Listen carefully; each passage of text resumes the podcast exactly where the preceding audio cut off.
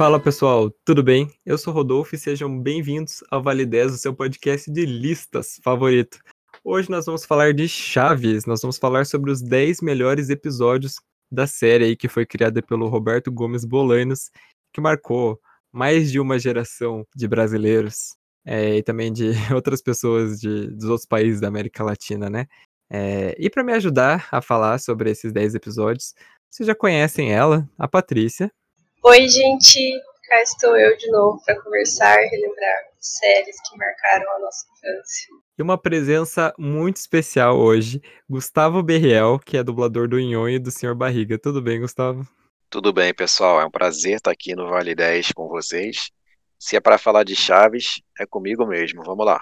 No último mês, todo mundo aí foi pego de surpresa. Por quê? Porque depois de 36 anos, o SBT não exibiria mais o seriado. A informação pegou todo mundo de surpresa, até o próprio SBT, que teria recebido o comunicado apenas no dia 29 de junho, alguns dias antes, né?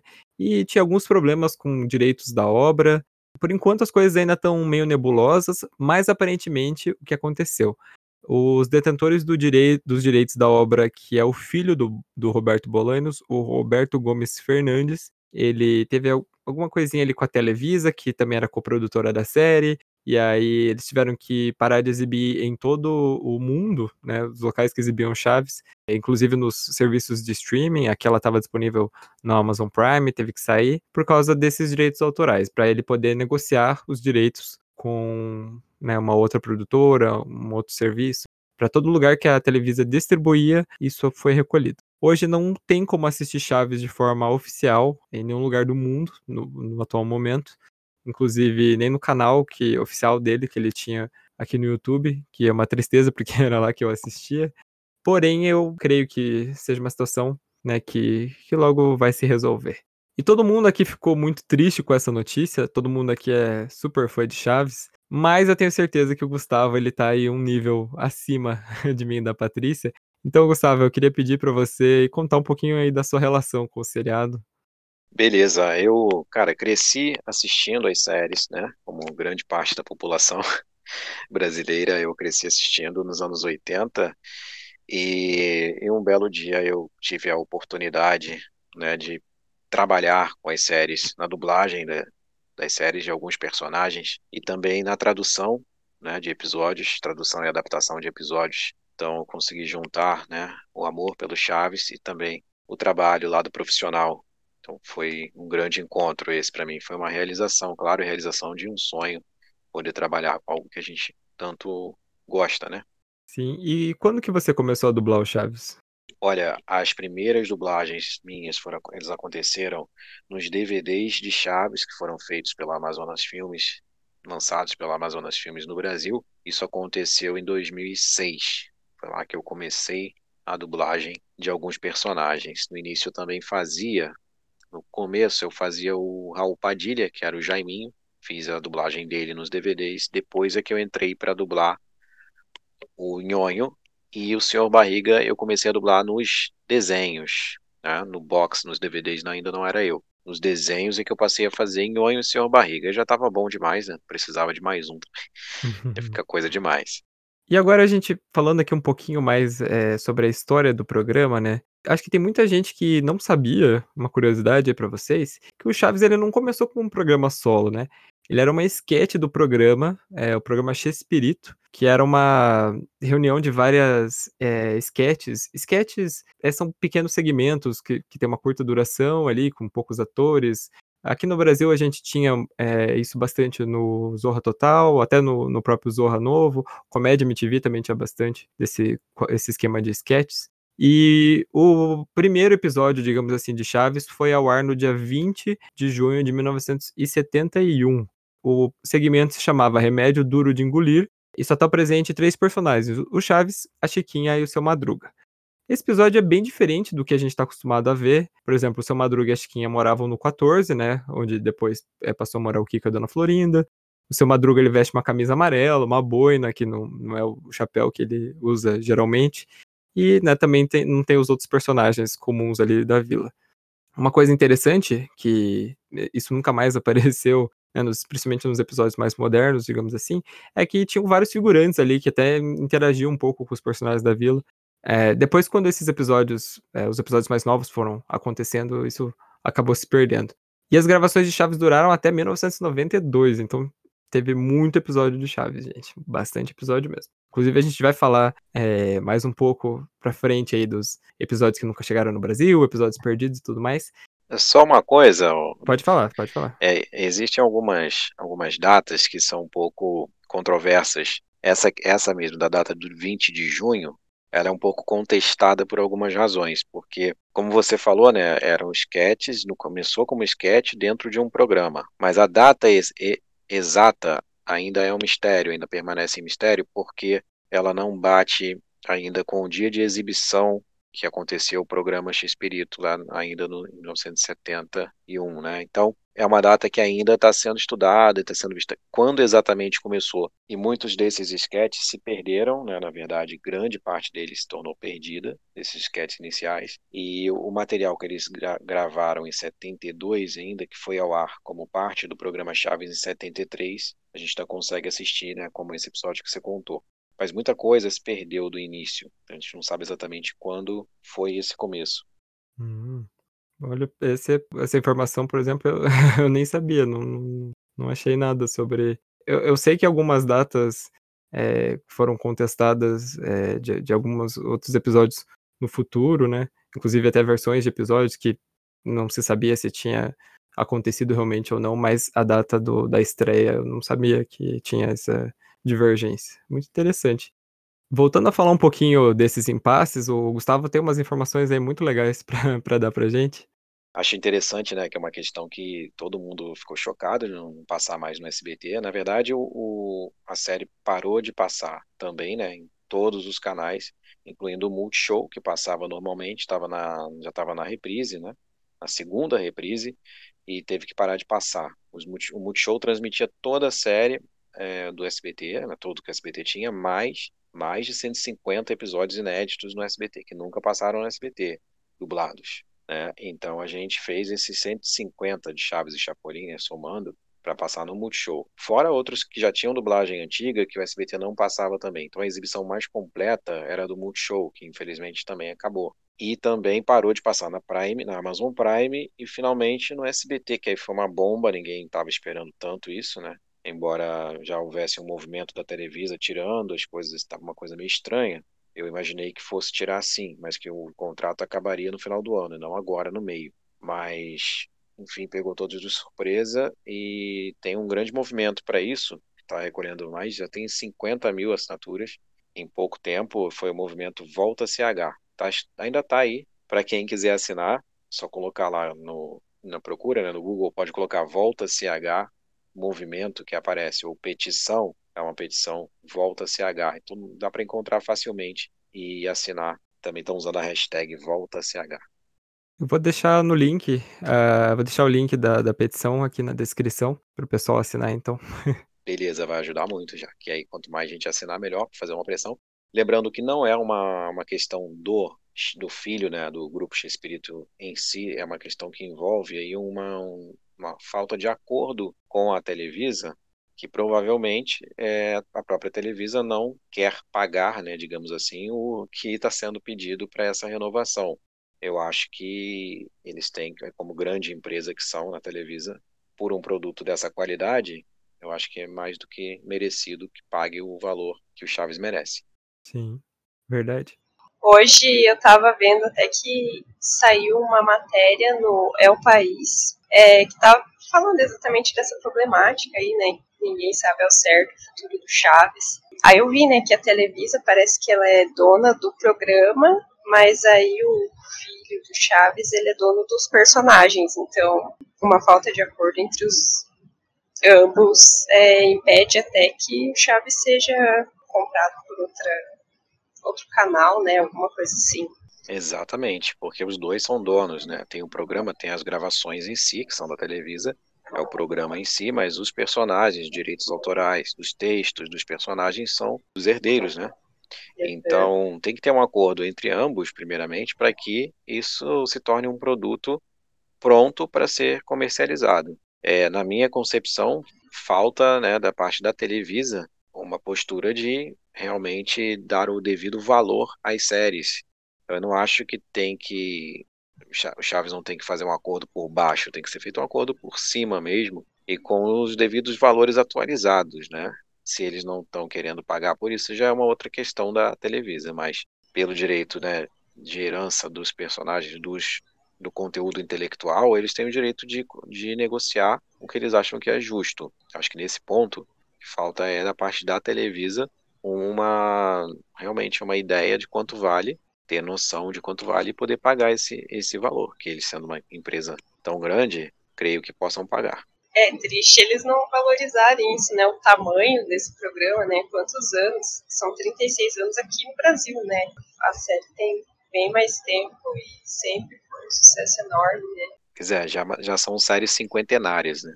Na mesma é, matéria que você falou, é, eles falam ali que, né, segundo se especula, tudo que o Chaves já arrecadou para a Televisa já passa de um bilhão. Então, realmente é um produto extremamente né, lucrativo para eles. E eu concordo com o que o Gustavo falou, né? Acho que deve ser, ser feito um acordo realmente por cima para que pague o devido valor pela, pela obra. Já que a gente está falando aqui de né, um, um, produto, que se pague o valor, né? Que é tão agregado, né? Tanto pelos fãs do Chaves quanto pela renda aí que eles que eles recebem e tudo mais. É, eu acho que Chaves tem que ser mais do que valorizado, né? Extremamente importante para história da televisão da, da América Latina. É exatamente o que eu acho, porque assim, eu vejo muitos comentários assim de pessoal falar, ah, o, o filho dele tá querendo demais, tá querendo demais. Eu não concordo. Eu acho que ele, ele tá querendo o que é justo pelas séries que realmente devem valer muito. Eu acredito que esse valor realmente não seja baixo, mas eu acho que não é não, não seria mais né, do, do que eles merecem. Eles merecem isso aí.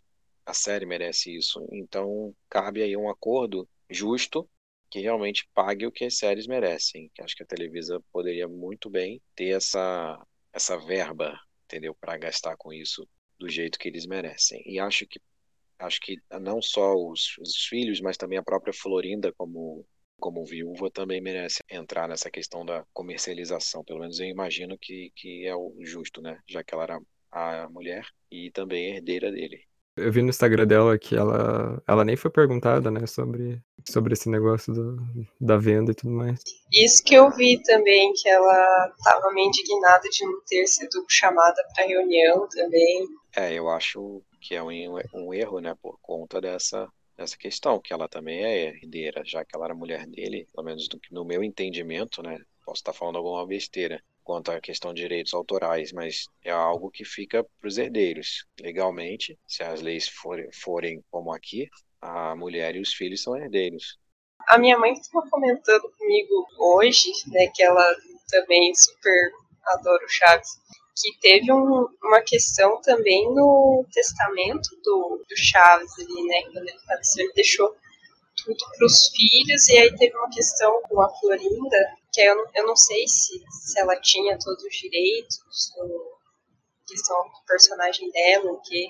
É, aí eu não sei realmente. Eu sei que a personagem Shimon Trufia, que ela fez no Chomperas, né, em outra série, é dela, está no nome dela, personagem dela. Ela até faz no YouTube algumas, fez uns quadros, né, como Shimon Trufia recentemente. Ela colocou lá no YouTube algumas participações né, como Shimutrufi. Sim. É, se eu, se eu vi também. Mas eu acho que ela, como viúva, tinha que ter mais direitos, pelo menos eu, na minha visão. Se eu fosse ela, correr atrás disso aí, porque eu acho que é o justo, sabe? Hum. Ah, eu concordo. É, eu também concordo. Para fazer essa lista aí, a gente reuniu aí os episódios que a galera mais gosta. Eu fui compilando algumas algumas coisas que eu fui achando, né, é, em algumas enquetes feitas em alguns sites, número de visualizações quando existia ainda o canal no YouTube. É, então a gente pegou, deu uma aglomerada, né, pegamos nossos favoritos também, demos uma, uma incluída. É, todos os episódios do Chaves, né, são, são muito bons, todo mundo tem o seu favorito, mas aqui a gente vai é, tentar aí juntar os 10 mais lembrados aí pela galera.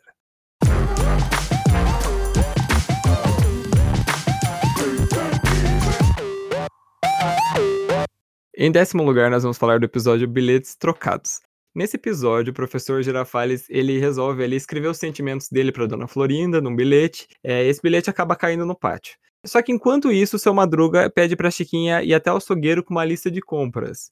E a Chiquinha acha o bilhete, acaba trocando ele sem querer. E quando o professor Girafales é, vai dar o bilhete para Dona Florinda, ele acaba entregando o bilhete errado. E, e, tem uma cena muito engraçada que é, ela fala assim: ah, assim que o senhor me vê, que ela. 2 quilos de retalho com osso, duas pernas de frango, dois pés de porco e um quilo de língua. Enquanto isso, o açougueiro, né, devolve a carta pro Chaves falando pro seu Madruga não mandar mais carta de amor para ele. É, isso é muito bom. Essa confusão, né? Chaves é muito feito em cima, né? O, o enredo é muito feito, muito elaborado em cima de confusões e mal entendidos entre os personagens, entre as ações. Muitos episódios são assim. Né? Inclusive o musical do Chaves, não sei se vocês tiveram a oportunidade de assistir, mas está excelente, está maravilhoso. Espero que volte aí quanto, quando for possível, né? E eles abordam situações desse tipo de confusão, né? Que um personagem entende uma coisa, o outro acaba entendendo outra coisa.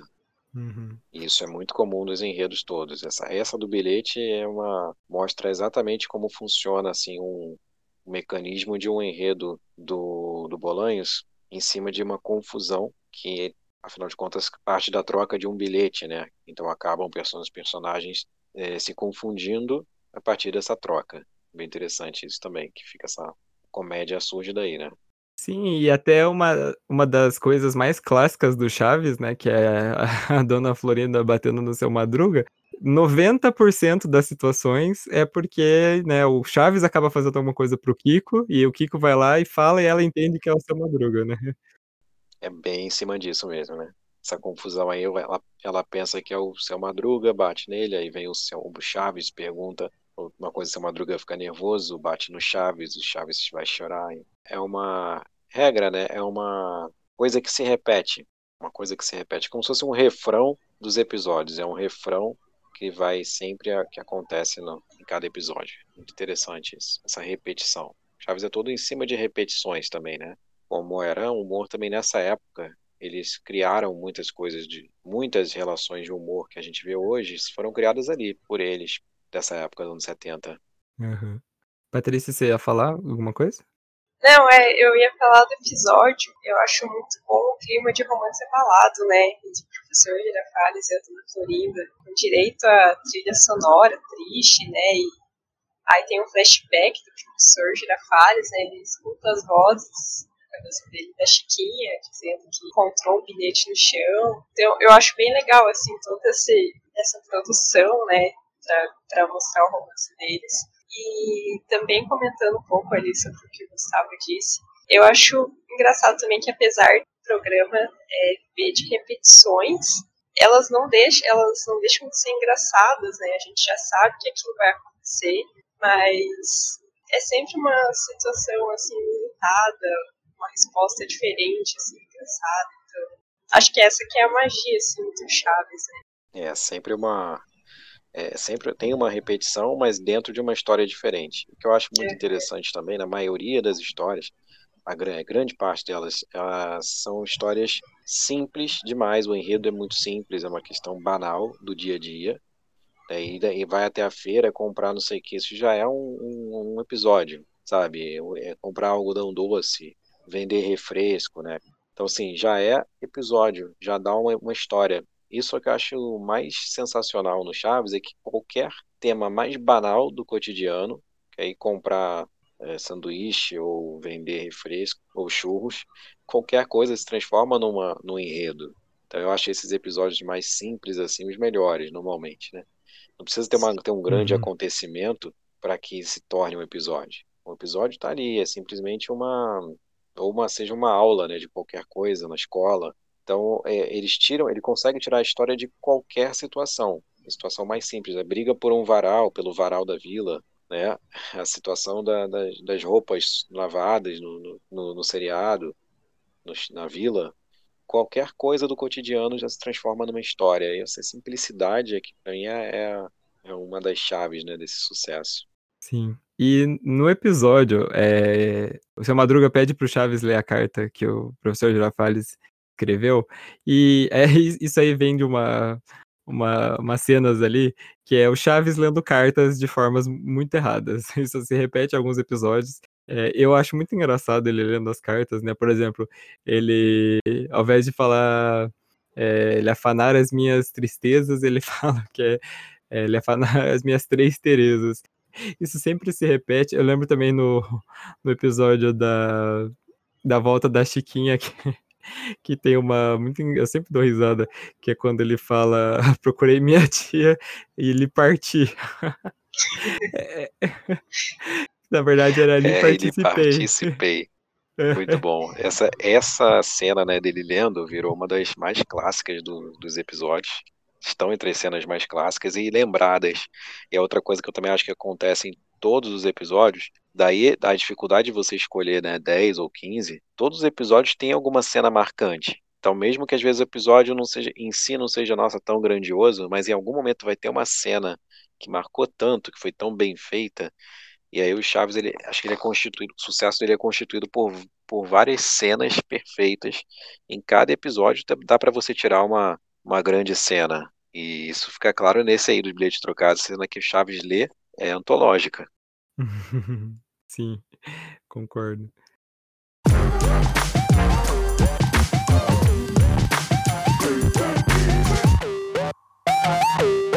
Em nono lugar, nós vamos falar do episódio do Disco Voador. A grande maioria dos episódios aí que a gente cresceu assistindo do Chaves foram os episódios que foram gravados entre 1975 e 1978. Mas vocês sabiam que muitos desses episódios eles eram regravações de episódios mais antigos? Episódios lá do tempo das esquetes, tanto que o, o, episódio que eu falei lá dos remédios, ele foi regravado como aquele que as piadas ali são as mesmas de quando a, a, aquele episódio que a Chiquinha rouba o frango da Dona Clotilde, enfim. Então, alguns episódios, né, a atriz Maria Antonieta de Las Neves, a Chiquinha, ela teve ausente por causa de uma gravidez e também porque ela recebeu uma proposta para fazer um outro programa e depois o programa não deu certo e ela acabou voltando. Quando ela voltou, o Chespirito ele resolveu regravar, né, a maioria desses episódios que ela estava ausente. E um desses episódios é mais famosos, regravados, é o episódio do disco voador. O seu Madruga ele combina com o Chaves, né, de que quando o senhor Barriga chegar, ele avise gritando, né, já chegou o disco voador, que é uma, uma frase aí que, nossa, essa frase ficou eternizada por causa do Chaves.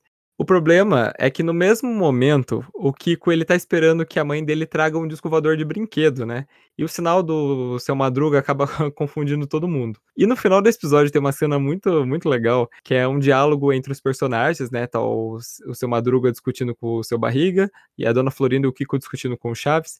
E a pergunta que cada um faz, né, corta e passa para uma resposta do outro, né? Então, o seu Madruga fala, tipo, é, faz uma pergunta e a resposta quem dá é o Chaves, né, no, no, numa outra cena. É, é, é, uma coisa bem engraçada.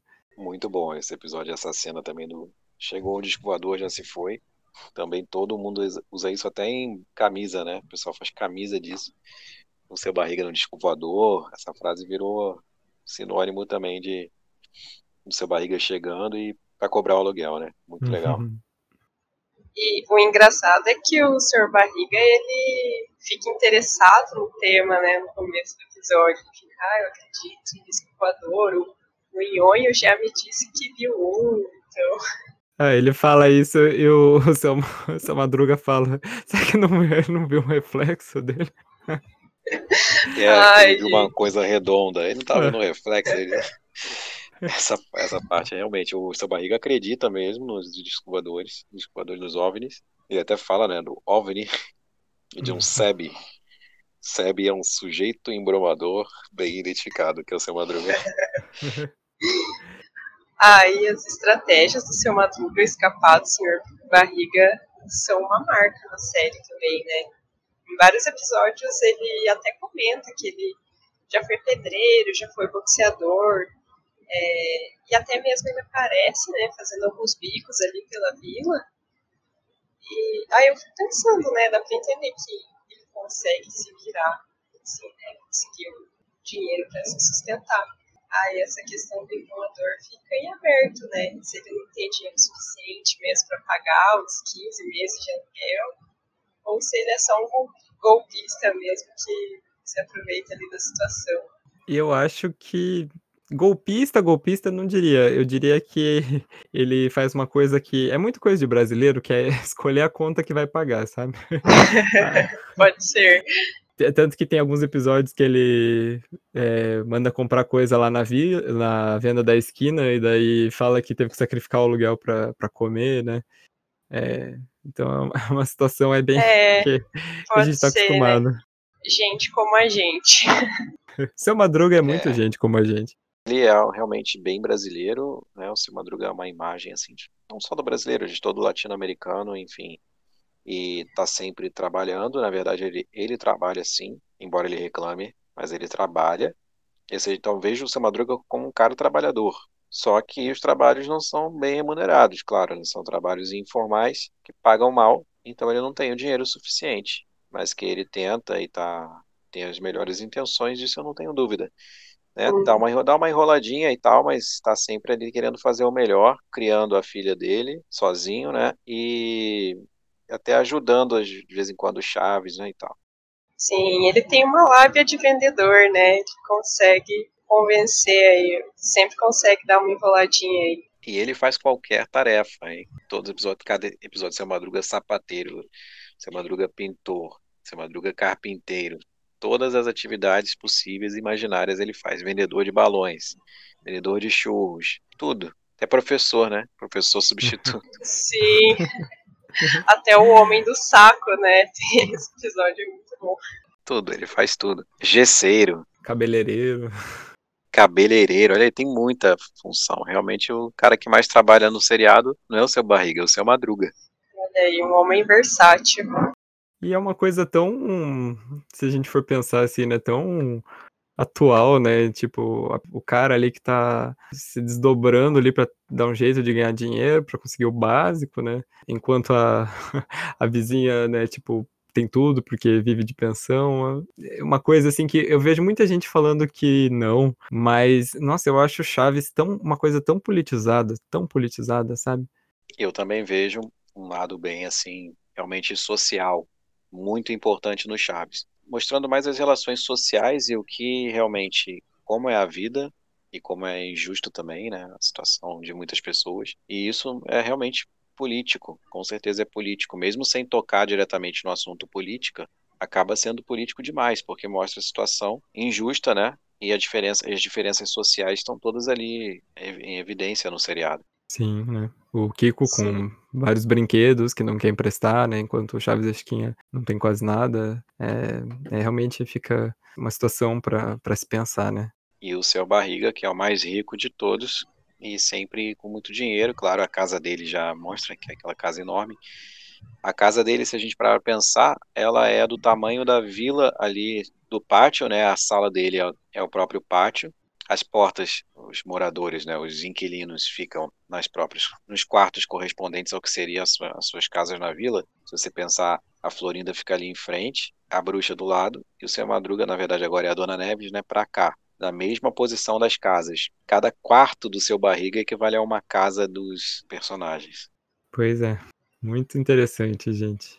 Sim, nossa. E tem muitos episódios que Inclusive, eles até tentam dar uma moral no final, né? Nossa, quando o Chaves fala alguma coisa de ter fome ou de ser órfão, que daí até parte para aquela cena que o seu Madruga tá engolindo o nó na garganta, né? Então, mesmo com humor ali, eles tentam passar algumas lições, assim. Eu acho que fica. É bacana, assim, né? Eu acho que fica bem educativo o jeito que eles mostram as coisas. Eu também acho interessante as mensagens que ele passa que o seriado passa, embora não seja um programa, é, nunca, nunca se propôs a ser um programa educativo, e não é, um programa de humor, mas mesmo assim, como você falou, no meio do humor, ele passa mensagens, eu acredito que muito positivas. É claro que ele também mostra a realidade dura, cruel, né, mostra o lado também ruim das pessoas em alguns momentos, mas no final quem conhece a série sabe que prevalece o amor entre os, entre os personagens, sabe que eles brigam o tempo todo, mas em algum momento eles são reconhecem a importância da vizinhança, do amor, e isso prevalece, essa mensagem para mim é que prevalece no seriado, a mensagem do amor, apesar de todas as brigas do dia a dia. Sim. Uhum. E só pra fechar esse, sobre esse episódio, não sei se vocês vão lembrar disso, esse é muito primórdios da internet, é quando tinha um canal, sei se, sei lá, 2005, que ele pegava os episódios do Chaves e fazia trailers de filmes. O mais famoso é o Terror na Vila, que é, ele faz todo um filme de terror, assim, pega, pega os pedaços de, dos episódios meio que são meio assustadores. E tinha um desse com o disco voador, assim. Aí ele pegava aquelas imagens do Chapolin também, do episódio dos marcianos lá, daquele disco girando lá no, no chroma key e fazer um trailer assim de um filme de ficção científica é muito bom. Mas isso é muito primórdio da internet. Ah, eu nunca vi. Tenho interesse. Se eu achar o link, eu vou mandar. Até hoje eles estão fazendo trailer, sabia? Sério? É. Eles começaram fazendo, isso é muito antigo mesmo, mas até hoje tem um canal que faz trailer direto até hoje. Não lembro agora o nome do canal, Chaves Estranho, alguma coisa assim, que mostra trailer, muito bem feito trailer, profissional mesmo, com cenas dos, dos episódios. Outro dia mesmo eu vi, alguém me mandou um trailer novo, feito há pouco tempo, muito bem feito, parece trailer de cinema mesmo, eles fazem umas coisas muito legais. Legal, vou, vou procurar depois.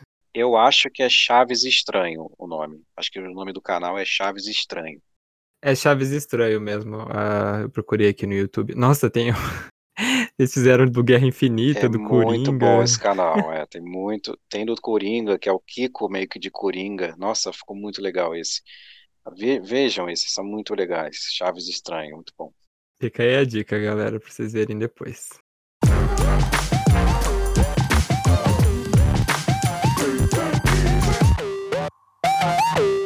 Em oitavo lugar, nós vamos falar do episódio do futebol americano. Nesse episódio, o professor Girafales ele dá uma bola de futebol americano para as crianças, né? É, só que aí te- tem uma, uma tretinha ali, né? O, o Chaves acaba acertando o seu barriga, ele proíbe eles de jogar ali no pátio, e aí ele né, arranjam um jeito, né? Vão jogar lá no campinho da, da esquina, que eles chamam, o terreno baldio da esquina.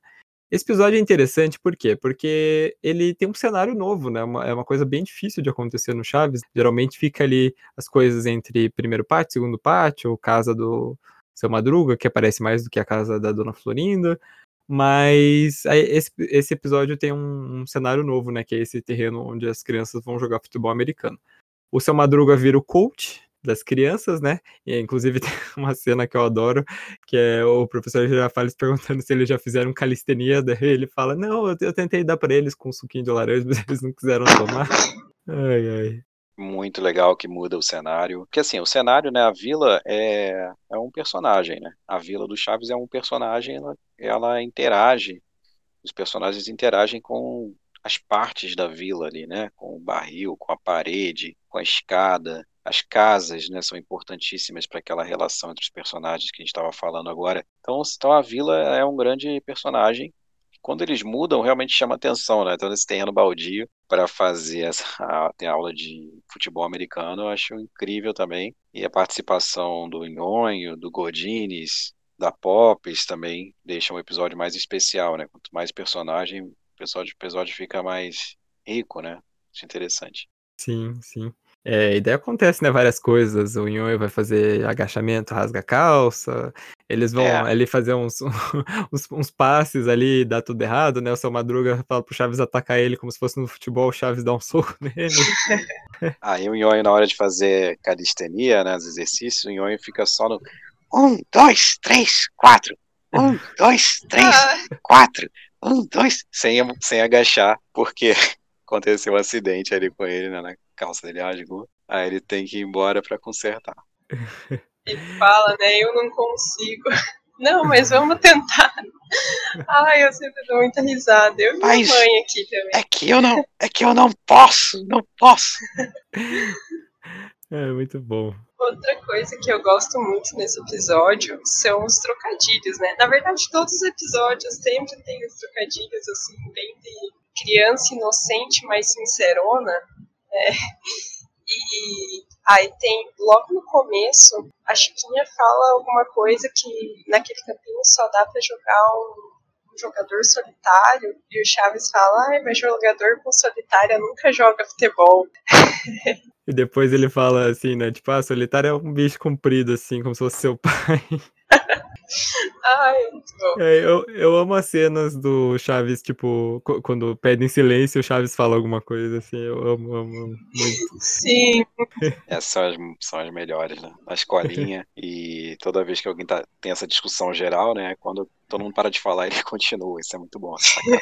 e no final das contas, quem acaba apanhando no futebol americano é o seu Madruga, né? Sobra pra ele. Sim. Ele que apanha de todo mundo. É, vai todo mundo em cima dele, né? No, igual no esporte mesmo. Ele acaba acidentado ali embaixo todo mundo. ele chegando Sim, no né? final, né? Todo, todo quebrado, coitado. Todo quebrado. Com, com os equipamentos, né? Ele ah, até fala, ah, ele tá precisando de outros equipamentos agora. É, chega o professor Girafales. Muito cuidado com o equipamento, ah? Cuidado com o equipamento. Aí sai pra ser o Madruga entrando assim, com equipamento de eh, equipamento médico, né?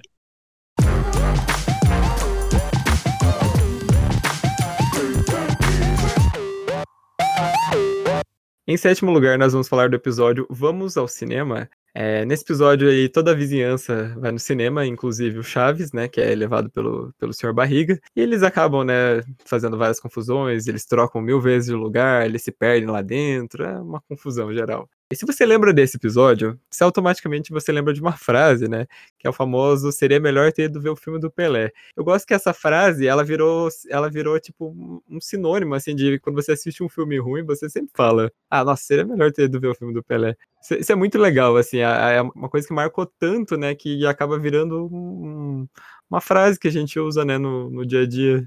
Sim, ficou icônica, né? Eu uso até, assim, pra qualquer coisa que seja entediante, eu, eu uso essa frase, não só pra filmes.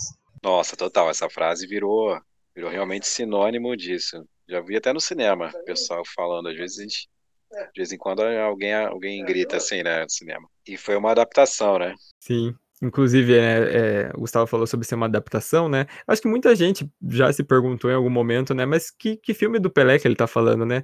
Tem aquele filme que o Pelé faz uma participação, né? Que se chama Os Trombadinhas, que tem uma cena muito famosa aí, que, que procure no YouTube aí, Pelé as Trombadinhas e assista. Mas, na verdade, é, realmente foi uma adaptação da dublagem, né? No original, o Chaves diz que teria sido melhor ver o filme El Chanfle. Eu não sei falar espanhol, tá, gente? Se eu pronunciei errado, É não sei se mesmo, é vocês sabem. É Chanfle. É o. É um filme estrelado pelos atores do Chaves, né, que contava a história de um homem que trabalhava como roupeiro de um time de futebol, né? É, só que como esse filme ele nunca estreou oficialmente no Brasil, quando fizeram né, as adaptações para para dublagem, né? Aí foi feito, né, esse, aí com o do Pelé. Inclusive essas adaptações no Chaves é, são uma coisa bastante comum. É, eu vou deixar um link para vocês no final de um livro. O livro se chama é, Chaves foi sem querer querendo. E tem uma entrevista aqui com o Nelson Machado, que é o dublador do Kiko. Ele que traduziu e adaptou muita coisa nessas primeiras levas de episódio. E ele fala sobre né, como que eles tiveram que mudar, por exemplo, nos episódios é, da aula de história, né? É, no original era sobre a história do México, mas aqui eles transformaram na história do Brasil. Então eu, imagino que seja um trabalho extremamente complexo, né? Você tem que adaptar todo o episódio praticamente. Inclusive, até ia perguntar para o Gustavo, né, sobre essas adaptações. São comuns na dublagem? Como é que funciona isso? É, então, eu também fiz a, o- adaptação, né, dos episódios de 2018. 2000, na verdade, teve duas, foram duas levas, já em 2012, episódios que não tinham sido dublados, e depois todos os outros que faltavam dublar, a gente terminou em 2018, e eu fiz a adaptação de todos esses também, seguindo um padrão maga, ou seja, adaptando mesmo o máximo possível de coisas, de, referências à cultura mexicana, que foram passadas para a cultura brasileira. Isso aconteceu na maga e a gente teve que reproduzir. Mas não é sempre que acontece assim na dublagem, viu? Atualmente, isso não é não costuma se fazer assim na dublagem, tá? A dublagem mantém os nomes originais, mantém os, locais, mantém as referências, sabe? faz a- adaptações também, claro que faz adaptações de expressões, mas não como era feito antes na, né, naquela época. Então, eu tive que fazer nesse, seguindo esse padrão, esse padrão que já tinha sido feito no SBT. Foi o padrão para o Multishow, ou seja, todas as adaptações possíveis para passar para uma coisa, uma cara brasileira. Então, a referência a um nome, como esse do Pelé, né, que seria Chanfle lá, mas o Chanfle é um filme do próprio Bolanhos, né? fez um filme que falava sobre futebol também, então, tudo a ver, fazia relação com Pelé, já que era um filme sobre futebol, então fez sentido nesse caso. Mas é realmente um trabalho de adaptação difícil em dublagem, hoje acontece menos, é uma, é uma adaptação que acontece ainda, mas não como ela era antes que eles transformaram basicamente o Chaves em um programa brasileiro. Eu lembro que tem, tem, tem várias né, adaptações é, sobre time de futebol, às vezes eles falam alguma coisa do Corinthians, aí eles falam algumas coisas de algumas é, mulheres, assim, musas dos anos ali, final dos 80, 90, eles falam da Maite, eu lembro da Maite Proença, de alguma coisa que o Kiko fala dela também. É uma coisa que aproxima, né, assim, ainda mais uma série, né, como Chaves, que acaba pegando todo mundo, realmente aproxima bastante. Até o próprio nome dos, dos personagens, Chiquinha no original, é, para quem não sabe, é Latilindrina, que se fosse traduzir, né, porque assim, Latilindrina é um pão, é mexicano, né, um pão assim doce polvilhado com açúcar. Eu acho que se fosse pegar assim uma coisa meio que literal, iria acabar se perdendo. E aí, né, eles adaptaram para Chiquinha e realmente ficou eternizado. É, uma adaptação que acontece no Chaves foi uma adaptação única, né? Assim, que se fazia mais nos anos 80 ali, mas no Chaves realmente foi para transformar o seriado em um seriado brasileiro. Então, assim, tudo foi feito para adaptar é, para a realidade brasileira. Algumas coisas passaram, né, como a primeira parte de Acapulco, mas depois eles botaram Guarujá. E tudo era, era uhum. feito para a realidade do Brasil. Então, na hora que eu fui adaptar, eu tive que seguir esse padrão. Não dava para mudar e, e, colocar os nomes originais, né? O próprio nome Seu Madruga é uma invenção da dublagem brasileira, Chiquinha, como você falou, e outros nomes tantos que foram alterados para parecer algo realmente feito no Brasil.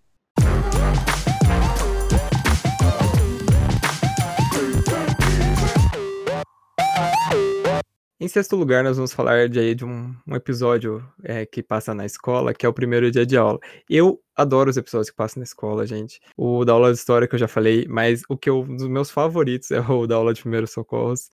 É, acho esse episódio muito engraçado. Mas aí o, o, episódio mais famoso, que tem a escola como pano de fundo, é o primeiro dia de aula, que é um episódio dividido em duas partes, no qual as crianças elas estão voltando de férias é, e acabam se deparando ali com um aluno novo da sala. Quem que é esse aluno? É o seu Madruga, que estava lá sentadinho na carteira, esperando a aula começar. Na verdade, ele entra na escola para fugir, né, de levar uma surra da dona Florinda. E ele acaba dizendo ali pro professor que, né, quer voltar a aprender e tudo mais. É, e aí tem aquelas piadas eh, da escola, né, os, os alunos nunca sabem as respostas e, e, tudo mais, uma coisa bem comum nos episódios da escolinha. Mas esse episódio ele tem uma cena muito marcante, que é quando o professor Girafales deixa o seu Madruga ali como professor substituto ali no momento, quando ele vai ali fora ver a Dona Florinda. E quando ele volta, o seu Madruga tá explicando ali sobre o significado da, da caveira, né? Daí tem uma cena bem famosa, né, que fala: "Essa caveira significa perigo. P-ri Go! E daí no final, né, o, quando ele termina a explicação, aparece o professor Girafales, tipo, batendo palma, porque é a primeira vez que as crianças estão prestando atenção numa coisa que alguém tá falando na escola. No final das contas, ele consegue dar aula perfeitamente, né? Porque todo mundo fica ali prestando atenção como nunca. Então ele faz um trabalho, até o professor Girafales aplaude, e realmente ele dá uma, uma aula que a gente nunca esquece, né? Nunca esqueceu. e é aplaudido pelo professor e tudo. Então ele estava ali na escola, ele pode fazer tudo, até dar aula. Isso mostra quanto ele é versátil, né? Então, esse é também, para mim, é um dos uma das melhores cenas de toda a história do, das obras do Shakespeare, é essa aula do, do Seu Madruga. No início dessa cena, né, quando o Seu Madruga ele toma o lugar do professor, na verdade o professor quer dar uma fugida ali pra namorada da Florinda, né? O seu Madruga até parece meio ditador, né? Parece que a, o poder subiu a cabeça dele. Ele tá dando zero para todo mundo. É... é, ele se aproveita ali. Porque ninguém leva a sério. Quando eles, quando o seu Madruga fica para dar aula, todo mundo fica zoando o seu Madruga. Dá pra ver que estão zoando. Como se ele fosse, olha aí que, que merda, não sei. Aí ele bota ordem no pedaço. É muito engraçado isso. Pra mostrar que ele manda. Muito. E daí a, a, essa atuação dele, né, encenando ali uma pessoa sendo envenenada, né, mostrando o símbolo da caveira, é realmente muito marcante. E olha, a gente estava falando sobre a questão da série não ter esse propósito educativo, né, mas eu duvido que os desenhos educativos de hoje em dia consigam passar uma mensagem assim, de forma tão impactante. é verdade. Esse episódio, eu lembrei de uma coisa agora. Esse episódio eu lembro claramente dele, porque tinha uma época da minha vida que eu, eu sempre tive um pro problema com insônia, assim, sempre uh, ficava sem dormir, acordava cedo, assim, dormia muito pouco. E tinha uma época, eu, eu não sei como é que tava isso antes, né, de parar de passar, mas que o SBT exibia muito Chaves, tipo, durante a madrugada.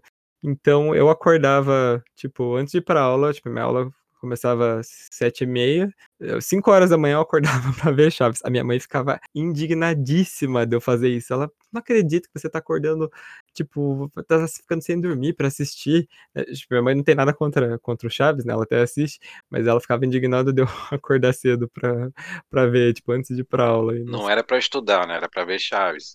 Exatamente. mas muito bom isso aí. Realmente mostra que você é fã mesmo, assim, porque é pra acordar cedo para assistir. Tava até passando, né? Recentemente tava passando de madrugada. E às vezes eu acordava ou então eu virava à noite e ficava assistindo também.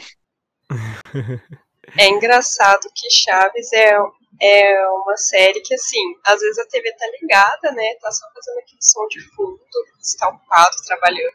Mas aí, às vezes, aparece aquela cena que você gosta e a gente, todo mundo que eu converso é assim, né?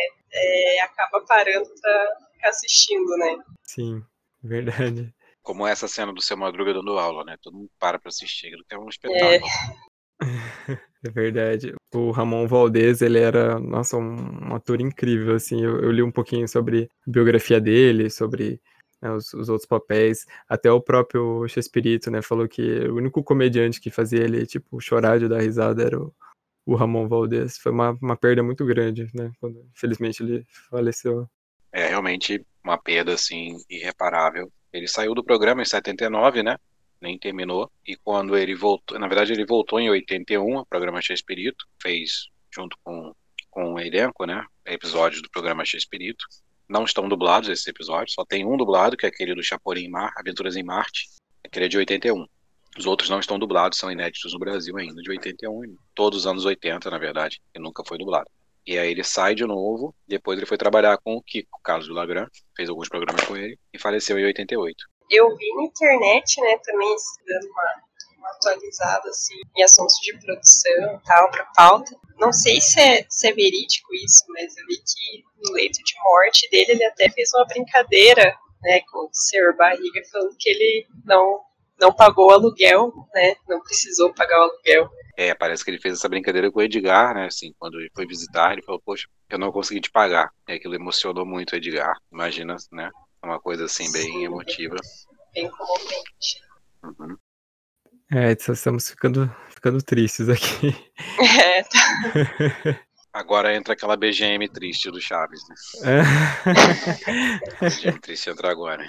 É, você, Gustavo, você, você conhece o, o Edgar Vivar pessoalmente, né? Sim, com certeza. É, virou meu amigo, né? Que a gente chegou a trabalhar junto, inclusive nos shows que ele veio do Brasil fazer vários shows. E eu participei com ele. A gente foi em várias cidades. Durante vários anos a gente fez, né? Uhum. A nossa turnê de shows.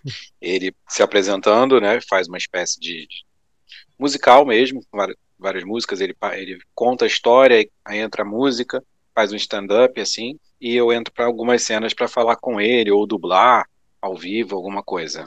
Nossa, que, que sonho. Ainda tem muita cidade que a gente. É, foi muito maravilhoso. Ainda tem muitas cidades que a gente não foi ainda, mas vamos ver se ainda vai ter a oportunidade de conhecer algumas, de fazer esse show. Que a gente já fez várias vezes em São Paulo, fez em Porto Alegre, Curitiba, várias cidades assim. Rio de Janeiro também, Niterói, Goiânia. A gente rodou aí. A gente fez vários shows, assim. Então a gente tem um é. convívio muito grande, assim, muito próximo, né? Que legal, que legal mesmo. Nossa, tomara que dê pra voltar pra esses shows, né? Porque realmente eu lembro que no Geek City teve em 2018 aqui em Curitiba, né? Que é um evento de cultura pop, assim. É, o Carlos Vilagran veio e infelizmente eu não fui no dia que tinha o painel dele. Fiquei muito arrependido depois. Mas assim, vendo as fotos, vídeos que disponibilizaram, parece que foi muito emocionante, assim, tinha gente de todas as idades, e eu imagino que seja assim também, shows que você participou, né, ver, assim, o pessoal é, relembrando, né, acho que é, é uma coisa bem, bem mágica, assim. É fantástico. Cada vez que a gente vai, é a mesma coisa, aquela comoção incrível por onde ele passa. É uma coisa de muitas gerações, né? É um ícone.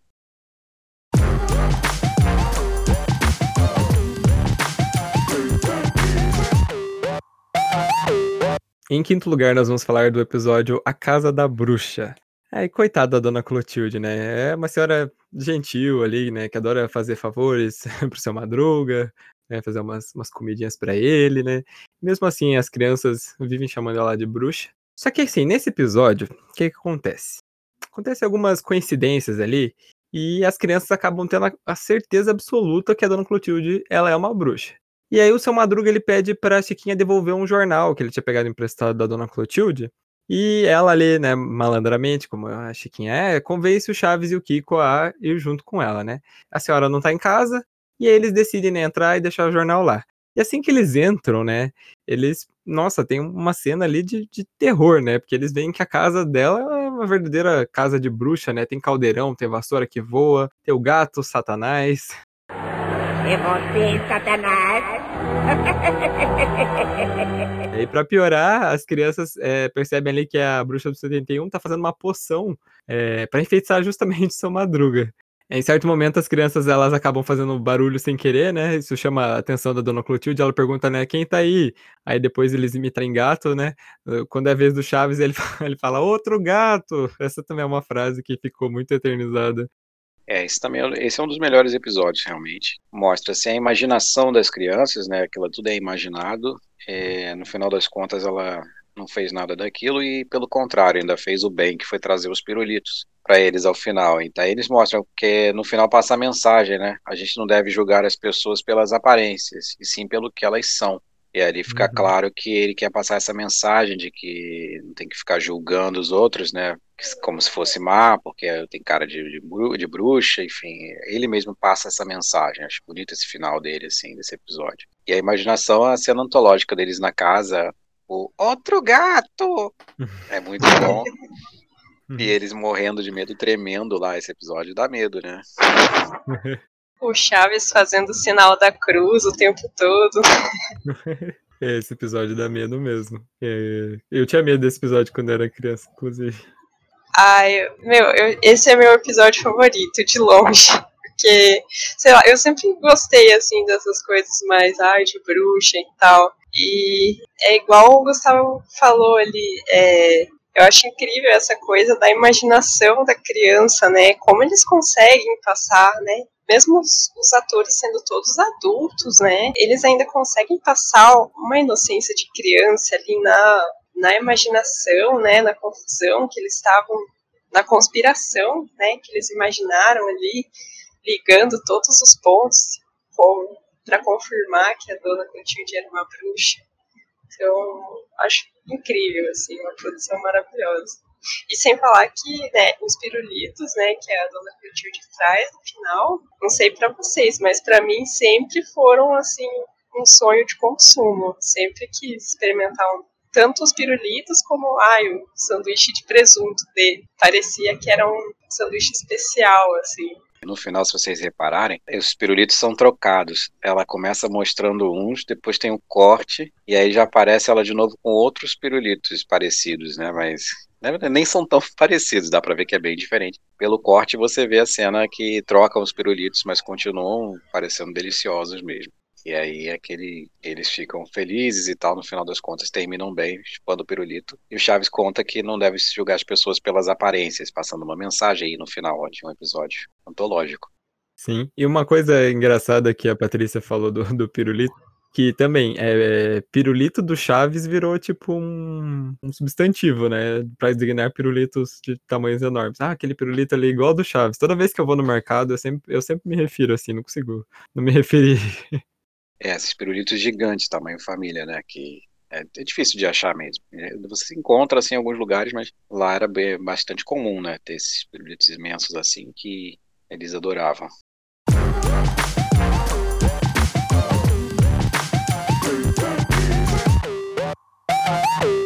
Em quarto lugar, nós vamos falar do Festival da Boa Vizinhança. Esse episódio ele é dividido em três partes e é um clássico aí, né? Porque tem várias cenas super marcantes, né? Desde o seu Madruga montando palanque lá no pátio, a dona Clotilde, né, falando sobre, sobre o amor e, né, olhando pro seu, pro seu Madruga, as crianças lá cantando a música do Sapinho, tem a Chiquinha contando as, as aventuras do Jeca Valente, né? Com o Chaves acompanhando ela no violão. É, a minha preferida é o Kiko apresentando o poema dele das mães, lá que cada vez que ele vai falar, mamãe querida, vem o Chaves e a Chiquinha interrompem ele falando alguma coisa. Eu acho muito engraçado essa cena, porque você vê, né? Como eu rio das coisas mais, mais bobinhas, assim, que aparece. Que é o, o Kiko, ele desce do palco pra chorar, só que como tá, tipo, um monte de cadeira, assim, um monte de gente, ele vai pedir licença, assim, super normal. Me dá, dá licença, dá licença. Daí quando ele chega na parede, aí que ele começa a chorar. É sensacional. Várias vezes é, na vida eu usei esse poeminha Mamãe Querida no Dia das Mães. Usar esse poema pro Dia, pro dia das Mães é, é excelente, uma boa ideia. Não tinha pensado nisso, realmente. Muita gente deve ter usado mesmo. Sim. E tem uma frase também, né, que todo mundo se lembra, que é o Chaves citando, né, o poema do Cão Arrependido, né, que ele fala, volto com arrependido, com suas orelhas tão fartas, com seu osso ruído e com o rabo entre as patas. Aí ele vai declamando isso, né, enquanto tá fazendo o gesto né, do rabo, daí ele dá uma, uma reboladinha, assim, o osso ruído, ele faz assim com a mão. Isso virou um é, mantra, né? Virou um mantra das séries. Todo mundo sabe isso e até quem não acompanha já ouviu falar. E eu estava vendo, alguém não sei quem me disse que esse poema, ele lembra, o texto original lembra um poema, lembra um versículo da Bíblia. Volta, não sei quem arrependido. Eu estava para para falar isso. Agora não sei exatamente o que é, mas ele é baseado então num versículo bíblico. Volta alguém, não sei quem arrependido, e então foi daí que o Bolonhos tirou essa e fez uma adaptação para o cão arrependido. Uhum. Interessante. E digo mais, viu? Essa, essa saga da Boa Vizinhança tem quatro partes, na verdade, não três. Tem a quarta parte que sempre foi inédita no SBT. O SBT nunca exibiu. Só em 2014 que ele dublou, eu inclusive que dublei essa parte, como Nhonho, Nhonho participa, e, e foi ao ar no SBT só em 2014. E depois no Multishow a gente fez de novo uma outra versão, dublada para o Multishow em 2018. Uhum, sim. É, é, eu acho engraçado o, o Nhonho falando, né? Oh, querida, é algo terrível. Daí ele. Oh, querida esposa, é algo terrível. É, muito bom, muito bom. Ai, perfeito. É, aqui no meio das minhas pesquisas, é, falando aí de partes, episódios, né? Eu vi que essa, essa parte do cão arrependido, eu não sei se é o, a parte 1 ou a parte 2, ela inclusive ela só passa aqui no Brasil, né? Tudo por uma questão de que o SBT não renovou o acervo de episódios com a Televisa em um dado momento e acabou ficando com os episódios, né? E, e parece que os outros países renovaram e perderam o direito de ter episódio, ter episódio se perdeu, então parece que no fim a gente teve sorte de manter essa renovação é isso aí. Tem, tem episódios que só, só ficaram com o SBT, que eles não, não distribuem mais. E o Multishow até conseguiu parte desses episódios, que eram seis, conseguiu com o SBT. Parece que teve um ou outro que teve que redublar. A gente é privilegiado ainda, então. Bastante. É, já que a gente tá, a gente tá, tá falando né, sobre né, episódios inéditos, episódios só tem no Brasil, é, eu, eu até né, é, andei pesquisando. É, tinha uma época na minha vida que eu tava completamente viciado em pesquisar sobre os episódios perdidos do Chaves. Isso numa época que, tipo, não, eles não estavam disponíveis em nenhum lugar, né? Tinha pouquíssima coisa, uns trechinhos perdidos dele no, no YouTube, né?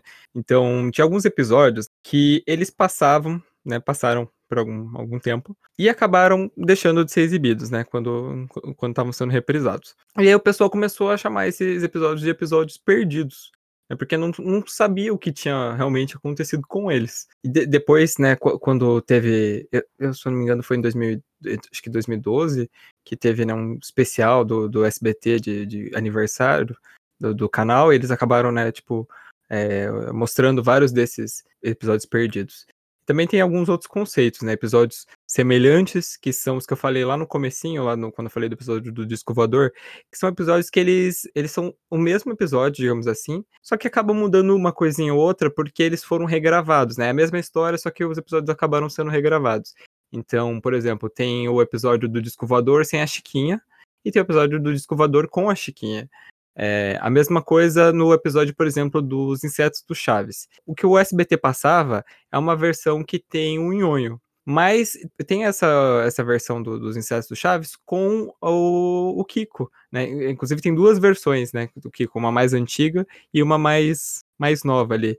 É, isso, isso, é muito, muito interessante, né? Que eles realmente foram é, regravando os, as mesmas histórias, né? E acabou se criando essa coisa de né, episódio semelhante. E aí os fãs, né? Como, como a gente é, ficam naquela coisa, né? De, de querer ver todos os, os as versões possíveis, né? É, imagináveis desse episódio. Assim, é, na verdade mesmo, essa coisa de semelhante, semelhante não, não existe. Simplesmente são episódios, eram episódios inéditos com outras, é, é uma outra versão, né? Ele fez isso com quase todos os episódios da obra dele durante vários anos. Entrou nos anos 80, continuou fazendo remakes, a gente chama de remakes, né? Com mudando o personagem, ou outro, trocando algumas coisas, mas assim, eram episódios inéditos que o SBT segurou durante tantos anos, esses episódios, com esse papo de que, ah, é semelhante, então o público não vai querer, não vai ser a mesma coisa, que é uma bobagem, né? Então, assim, eles perderam muito tempo com esses episódios escondidos, né? Ficaram lá escondidos.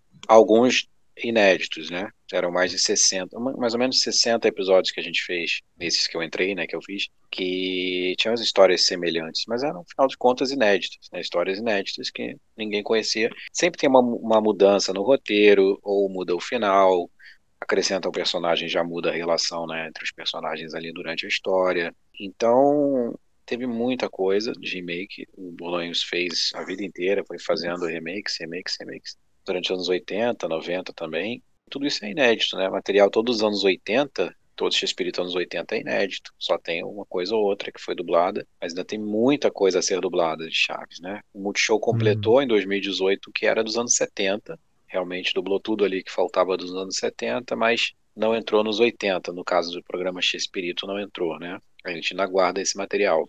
É, assim, eu não posso dizer até quanto que isso tá certo, mas se vocês derem uma procurada aí no, no na Wikipédia da lista do episódio do Chaves, é, tem a lista dos episódios que é, realmente estão perdidos, aqueles que nem o SBT tem, nem eles não acabaram não vindo para cá e realmente se perdeu esse material, né? Então, por exemplo, eu lembro de um episódio, porque eu, eu tinha um, eu tenho ainda, na verdade, um DVD do, do Chaves aqui, que é um episódio que as crianças brincam de escolinha no pátio e elas usam a janela do seu Madruga para né, como quadro. Esse episódio ele é, ele é bem antigo, assim, foi, foi antes daquela leva ali de, de 75 a 78, que é os episódios que a gente assiste mais.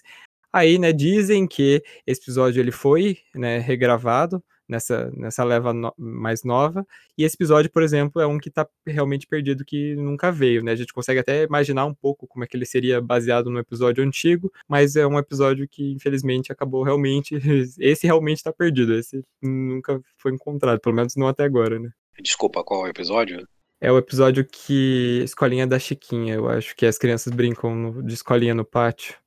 Então, esse episódio, ele já foi perdido, sim, mas ele passou a ser comum digamos. Claro que, né, quem gravou, é claro, e passando também no YouTube e tal. Não sei se já tiraram do ar, também estavam tirando do ar no YouTube. Mas ele não é considerado um episódio, como a gente chama agora, de perdido mundial. Perdidos mundiais são episódios que não são mais distribuídos, tá? E que é, realmente não, não são mais conhecidos. Muitas nunca passaram, né, nunca reprisaram, na verdade. Passaram só uma vez aos anos 70 e nunca mais foram exibidos. E então existem 80 episódios, mais ou menos, um total de Chaves e Chapolin, que são perdidos mundiais. Diferente dos perdidos, chamados perdidos do SBT, que é, ficaram durante duas décadas perdidos, a maioria deles parou de passar em 92, alguns antes, e voltaram nos anos 2000 pouco, eles voltaram, né, alguns voltaram. Eu lembro que em 2003 teve uma leva de perdidos, depois voltaram com mais,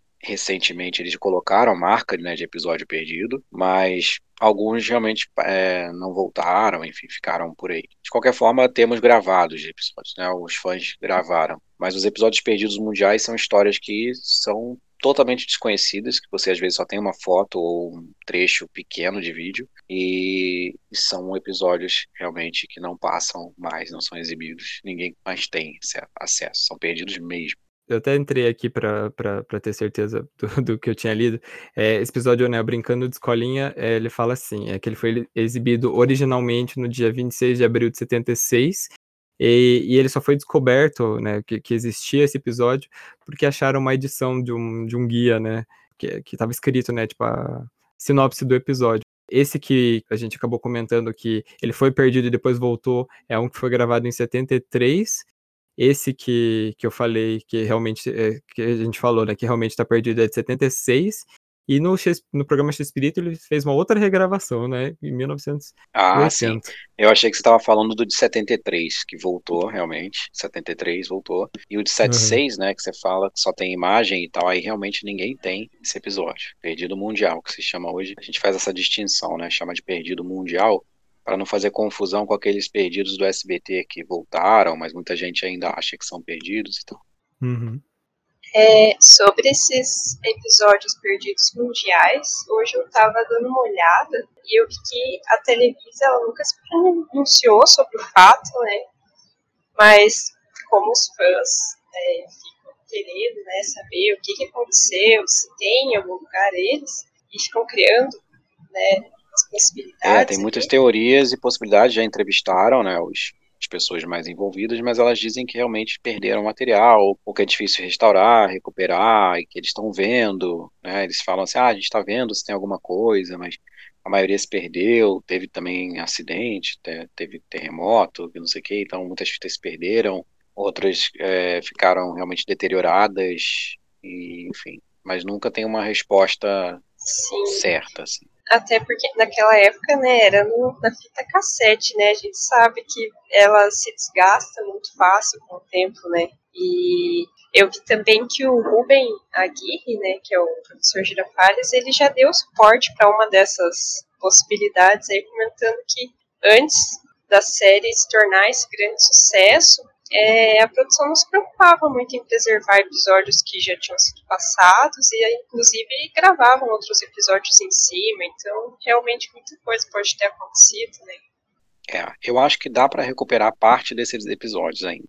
Uma parte, pelo menos. Não todos, com certeza não todos, mas alguns Sim, é porque eles pegaram nas revistas daquela época as sinopses do que passava no dia a dia. Então a gente sabe exatamente quais episódios são perdidos, porque tem essas sinopses, tem a descrição, e esses episódios realmente sumiram, não estão em nenhum lugar. Passaram uma vez só, outra na época, e ninguém gravou. Ninguém conseguiu gravar e parou de passar. E aí fica essa dúvida, onde é que estão esses episódios, se tem a possibilidade de resgatá-los ou não. Alguns chegaram a aparecer já durante esse tempo todo, né? durante esses anos todos já apareceu um ou outro, mas assim, eu acho que não é possível resgatar mais. Até um, um episódio que, que apareceu aí, que eu até eu fui ver esse episódio faz pouco tempo, porque na época que eu lembro que eu fui pesquisar, é, não tinha sido encontrado, que é a primeira parte do Astro Cai na Vila, né? Que no SBT é, passava já, começava a passar dublado, já era a segunda parte, eles não, não exibiam a primeira parte. E esse episódio parece que realmente ele ficou perdido mundialmente por muito tempo, até que alguém encontrou. É bem interessante. Inclusive, eu estava lendo os, os, comentários sobre esse episódio, e tem muita gente, e esse é um fenômeno que eu já, já tinha visto antes, tem muita gente que jura por Deus que viu esse episódio dublado passar uma vez no SBT, e que é uma coisa né, muito, muito louca, né? Porque a gente é. fica, nossa, é, será que passou, né? Muita gente acha que viu. Bom, a parte 2, quando conta, né, faz um, um resumo da parte 1. Um. Então, as, as, cenas que as pessoas viram da parte 1 um são um resumo da parte 2. Muita gente jura que viu, que não sei o que. Sempre tem uma galera que acha que viu e tal. E isso acontece sempre, né? De até com os episódios que, que eram inéditos, mas eram semelhantes, né? Muita gente dizia que já viu, porque a história era igual, era idêntica, praticamente. Mas é uma impressão. Muita gente tem essas impressões de memórias da infância que se misturam e tal, aí fica uma confusão. Mas depende, alguns relatos realmente aconteceram de pessoas que ouviram ou que viram episódios com a dublagem tal, e aí realmente aconteceu, mas não tem como provar, né? É, tem até um episódio, eu até fui procurar aqui, que é do episódio do que o Kiko ganha um cachorro, que ele batiza, né, de, de Madruguinha, que é um episódio de, de duas ou três partes. Parece que esse episódio, tipo, ele, a versão que passa no SBT, se eu não me engano, é uma versão que não tem a Chiquinha. Mas daí parece que depois de muito tempo encontraram, tipo, a versão com a Chiquinha dublado, mesmo que é uma coisa que o SBT não passava mais e nem passou de novo quando eh, foi repassar os, os dublados e acharam com uma dublagem bem antiga. Eu, eu, esse tipo de coisa, eu vou confessar que me fascina muito, assim, sabe? Ter um material que alguém jura que viu e daí não se tem certeza, de repente aparece, é, é uma coisa que eu, eu acho tão, tão curiosa é um mistério, é. né, que fica ali. tem muito mistério. Tem um mistério, tem vários episódios. Se vocês pegarem a lista, tem aí no, no Fórum Chaves, vocês encontram a lista completa desses episódios perdidos mundiais. Aí tem as descrições, você fica louco imaginando a descrição do episódio, pensando, caramba, como é que seria? Por exemplo, tem um episódio que é o papagaio do Kiko. Você imagina o Kiko com um papagaio? ou outras descrições que você consegue visualizar assim perfeitamente, mas não tem gravação desses episódios. Alguns são semelhantes, você tem ideia do que aconteceu porque são histórias semelhantes, mas outros são totalmente inéditos e se perderam. É, imagina que incrível se encontrassem eles depois de aí, 50 anos de série decidissem surgir aí os episódios novos. É a nossa maior busca. Esses episódios são maior, o maior sonho dos fãs, né? Sim, sim. Acho que seria incrível, assim, ia dar um, um alvoroço, assim, nas pessoas. Acho que ia fazer muito sucesso. Tomara que encontrem, né?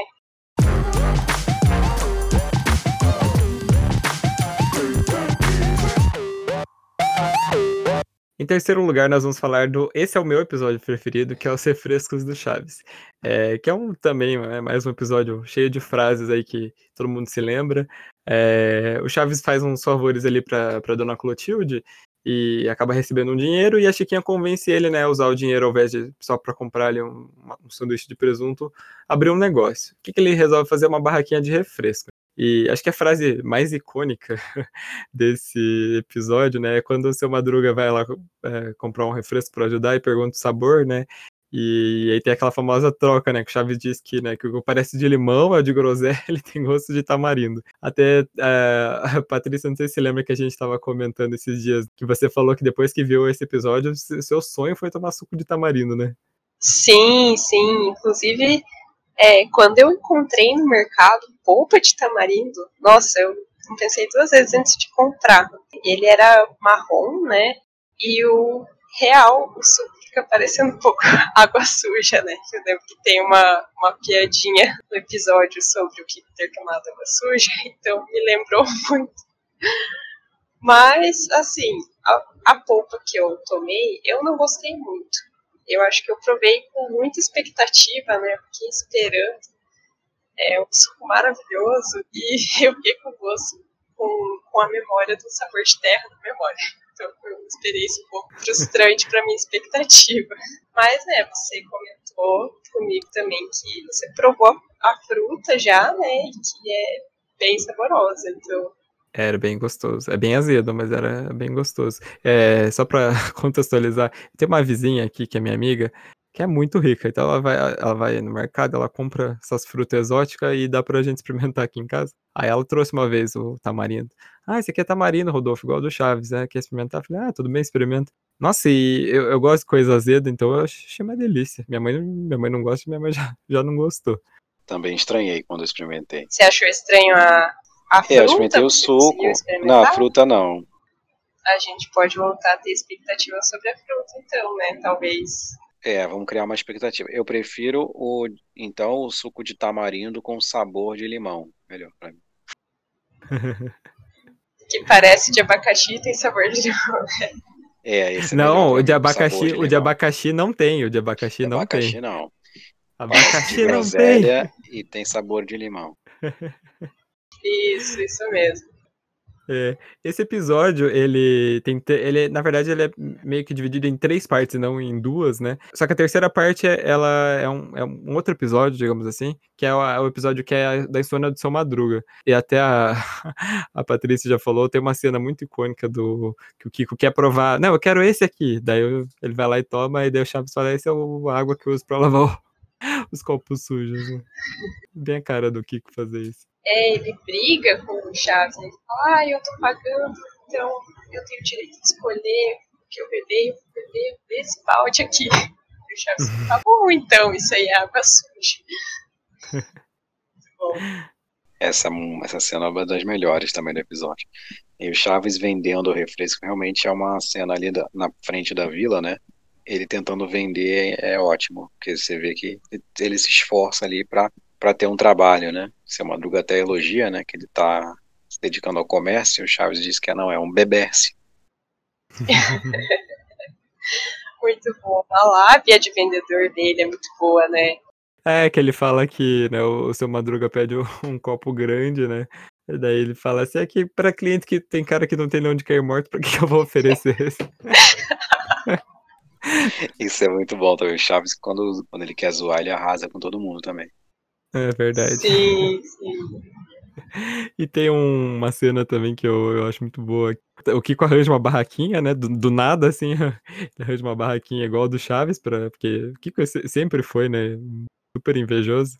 Aí o seu barriga, sem querer, né, é, bate na barraquinha do Chaves e dá um bom dinheiro para ele, né, fazer o comércio dele. Aí o Kiko pega e fala, por que, que o senhor não, não tropeçou na minha barraca? Ele vai lá e ele mesmo, né, tipo, joga a barraca no chão e começa a chorar, né? Aí o seu barriga vai lá, tô aqui, Kiko, o endereço de um bom psic... agora não lembro se é psicólogo ou psiquiatra. Pede pessoalmente te levar. Psiquiatra, é. Essa cena eu dou muita risada, gente. Super de Kiko. É, realmente, você falou, do nada ele tira a barraquinha. Do nada ele tira a barraquinha. Da onde que ele tira aquela barra? Sim, né? Bem coisa de menino mimado, né? Que quer uma coisa, com certeza foi encher o saco lá da Dona Florinda até ela comprar a barraquinha de suco, né? Só pra ele mostrar que era melhor que o Chaves. Né?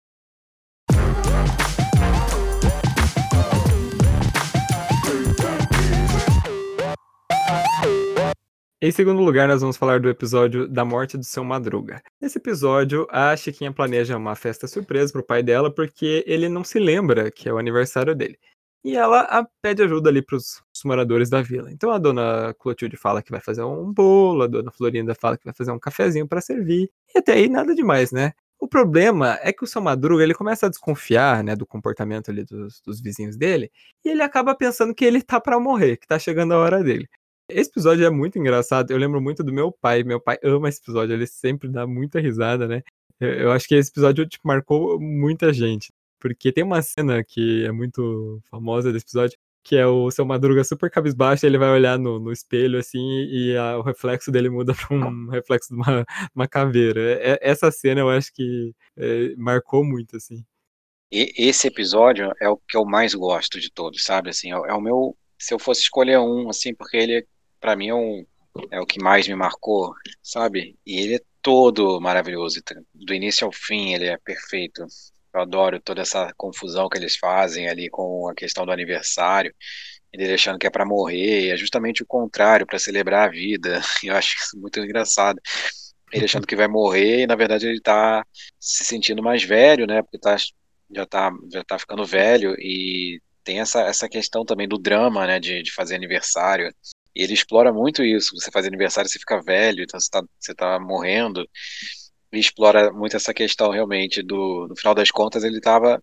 Era mais psicológico, né? Ele se sentia mal, mas é porque ele estava fazendo aniversário, achando que estava ficando mais velho.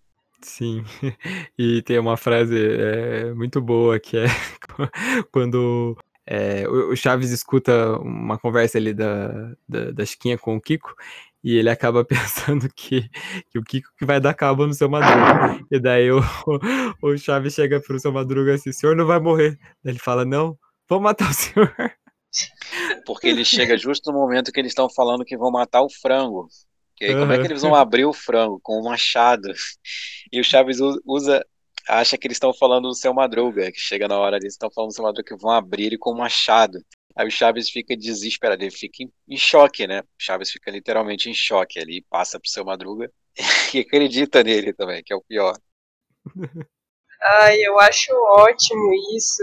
Meu, pensa, o Chaves entende que vão esquartejar ele, né? Vão cortar em pedaços antes de soltar essa frase memorável. Eu acho bizarro, né? Imagina a possibilidade, né? Toda a conspiração dos seus vizinhos querendo te cortar em pedaços, né? Eu acho muito bom esse, esse humor. E o mais engraçado é que no final ele sai para matar o Kiko e a Chiquinha para defender seu Madruga, ele praticamente vai matar os, o Kiko a pauladas ali.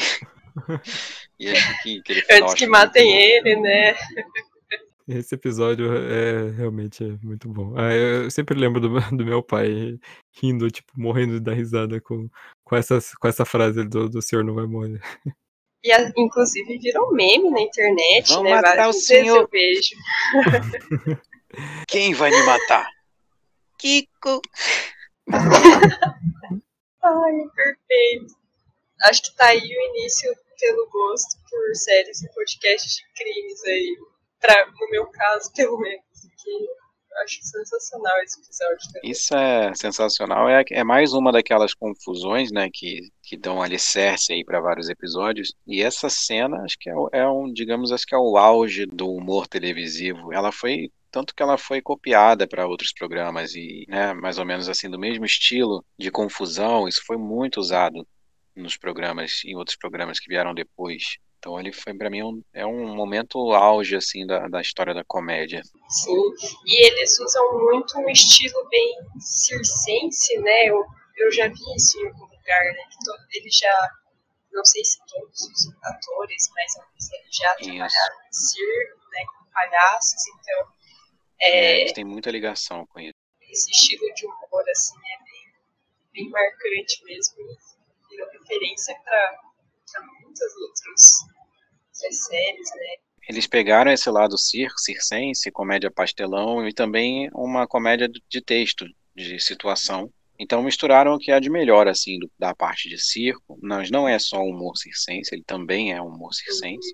Comédia pastelão também, claro que tem muitos, muitos momentos. E texto. E aí o Bolanhos tem essa, essa sacada dos textos, dos episódios de confusão, e de a própria relação textual mesmo, a confusão com as palavras e, o jogo de palavras que ele faz, uma, só ele consegue fazer. Realmente ele colocou isso tudo numa num equilíbrio assim, tá? Ficou é bom por todos os lados e os atores que, né, que conseguiram desempenhar essas tarefas, que não é para qualquer um também. Sim, sim, são todos um mito, né? Ficaram aí marcados na história da televisão. Com certeza. Inclusive você falou de desse negócio de ser mito, eu até ia comentar isso antes, mas, eh, acabei perdendo a deixa, que é sobre, né, como o Chaves é um fenômeno extremamente popular no Brasil, né. Eh, eu até falei um pouquinho lá que o Seu Madruga parece muito um brasileiro, mas que esses personagens eles ficaram, eh, tão eternizados, né, aqui no nosso país. Nossa, é é um sucesso, assim, que, nossa, hum, realmente passa todas as fronteiras, né, eu eu acho tão bacana esse, esse negócio do Chaves. Inclusive, eu tinha lido, agora eu, eu, não sei se ainda, se ainda vale, mas que até o Brasil tinha batido um recorde que era o maior número de pessoas vestidas de Chaves fazendo Zaza, como ele faz. Agora eu não lembro se. Eu não lembro se isso foi batido, mas eu lembro que, tipo, a gente tinha esse título maravilhoso. É icônico. E no Brasil, em vários países, mas no Brasil realmente pegou de um jeito que virou parte né, da, da própria cultura, da cultura nacional, né, de, do Chaves ser uma referência da televisão que abraçou gerações, né, que fez sucesso entre tantas gerações, então é um ícone mundial, né, conseguiu chegar em, a nível internacional e é raro um programa latino-americano conquistar esse espaço. Muito raro e difícil também, por conta até de preconceito e tal, com programas latino-americanos e não tem uma visibilidade tão forte quanto o programa norte-americano. E conseguir esse espaço, então, não é para qualquer um. Chaves é uma referência internacional da cultura latino-americana que poucos conseguiram chegar perto. É, eu, eu, concordo super com isso, né? Tem até um, um videozinho que é, viralizou um tempinho atrás, que era a Chaves passando no Japão, a dublagem japonesa. Não sei se vocês chegaram a ver. Não. Eu vi, eu vi. Dublado em japonês. Tem dublado em várias línguas. Eles chamam o, o professor Girafales de Girafales Sensei. É, tão engraçadinho. ah, eu preciso ver isso. Vou colocar na lista aqui.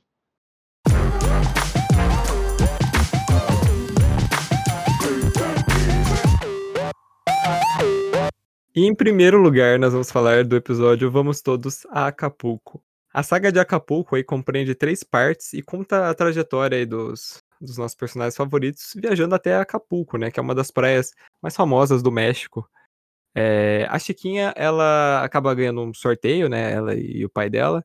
E eles vão lá passar é, essa, essa essas mini férias lá no, no litoral. É, a dona Clotilde, né, vai, vai junto ali com o seu Madruga, porque ela até empresta as malas ali que eles não tinham. A dona Florinda, né, o, e o Kiko fica aquela coisa meio de, de inveja, né, e fala, não, a gente também vai. Daí a professora Girafales já aproveita e já vai junto. Aí quando o senhor Barriga chega lá para cobrar o aluguel, só tem o Chaves, né, coitado que ficou para trás. E aí ele pensa, né, bom, se os meus inquilinos podem ir para Acapulco, por que eu não posso? Ele vê o Chaves sozinho, né? E convida o, o menino pra ir junto. E, gente, eles aprontam tanta coisa né, episódios.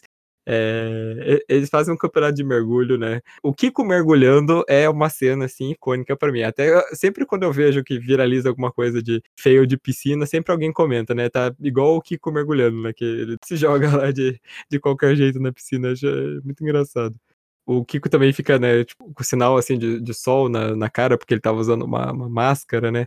É, discutem aí quem tem a pior roupa de banho, é só confusão. E uma coisa é, engraçada é que nesse episódio, o professor Girafales ele solta uma frase que também é uma das frases mais icônicas do seriado, e, e acho que é uma das mais do professor Girafales também, que ele fala, né, que somente uma vez eu me enganei, foi uma vez que pensei estar enganado. Essa frase também marcou bastante a galera.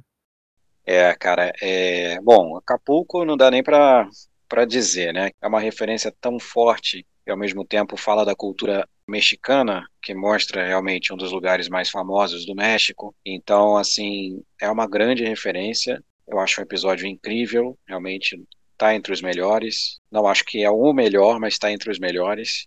E uma coisa que é importante a ser dita, né? Não foi o último episódio com o Kiko, como se diz por aí. Até o próprio Carlos Villagrán deu essa declaração, dizendo que foi, mas não foi. Na verdade, esse episódio foi gravado antes da saída dele. A saída dele só aconteceu em 78. Esse episódio foi feito antes. Só que, é, como ele foi um episódio especial, ele foi exibido, teve uma exibição especial de fim de ano, em 78. Muita gente confundiu, achando que esse foi o último com o Kiko, mas não foi. Tem o episódio da escolinha, que foi o último com o Kiko, né? Também tem aquela música, né, do Boa Noite Vizinhança, e fica aquele, aquele clima, né, de, de despedida ali com, com a música mesmo. Acho que até por isso que essa é, ajudou a, a popularizar essa lenda urbana, né, que seria o último episódio é, com ele. Mas a, a, a saída dele não foi tão romântica assim. pois é, já, já li algumas coisas.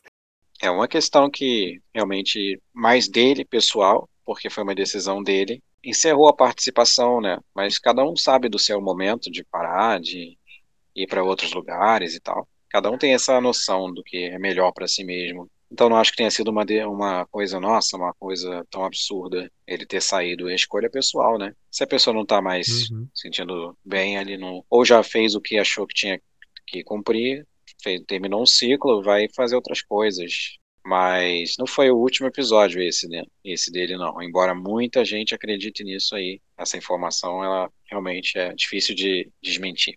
É, uma coisa engraçada, eu não sei se vocês chegaram a ver o, aquele programa Pesadelo na Cozinha, né, do, do Jacan, que viralizou aquele episódio do, do Pé de Fava, porque Achei muito engraçado que o dono lá do, do restaurante, ele, ele me solta no programa a frase do professor Girafales. Ele fala, não, a única vez que eu me enganei foi quando eu pensei que eu tava enganado. Porque esse cara, ele, eu acho que ele, ele achou que era uma coisa séria, assim, mas ficou muito.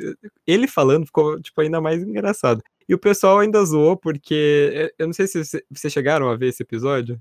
Não, eu, eu não vi, não. não. Não, eu também não vi, mas pelos memes, assim, é praticamente completo. sei o que, que aconteceu. Então, é, nesse episódio, o Jacan chega lá no, no restaurante, aí a placa tá escrito, tipo, a saborear. Aí ele entra lá, tal, não, aqui é o pé de fava. Aí ele olha no cardápio, tá escrito outra coisa. Aí ele olha no uniforme da, das meninas lá, os garçonés, tá escrito outra coisa. Aí um dos comentários que eu fui ler mais é, curtidos era, nossa, parece o refresco do Chaves, né? O, é, tem três nomes do negócio. Sobre esse episódio, eu concordo, né? Minha cena favorita também é da competição de mergulho, né? Que a Chiquinha tá dando os votos lá. E aí é, o professor Girafales ainda tem que salvar o Kiko daquele mergulho que ele deu, né? Porque ele não sabe nadar. Mas aí no fim ele tá na parte rasa da piscina lá. O Chaves ainda fala, ah, não é melhor vocês mergulharem? Nossa, eu choro de e até hoje eu uso uma frase que ficou muito famosa, muito marcada nesse episódio, que é o seu Madruga paquerando, né?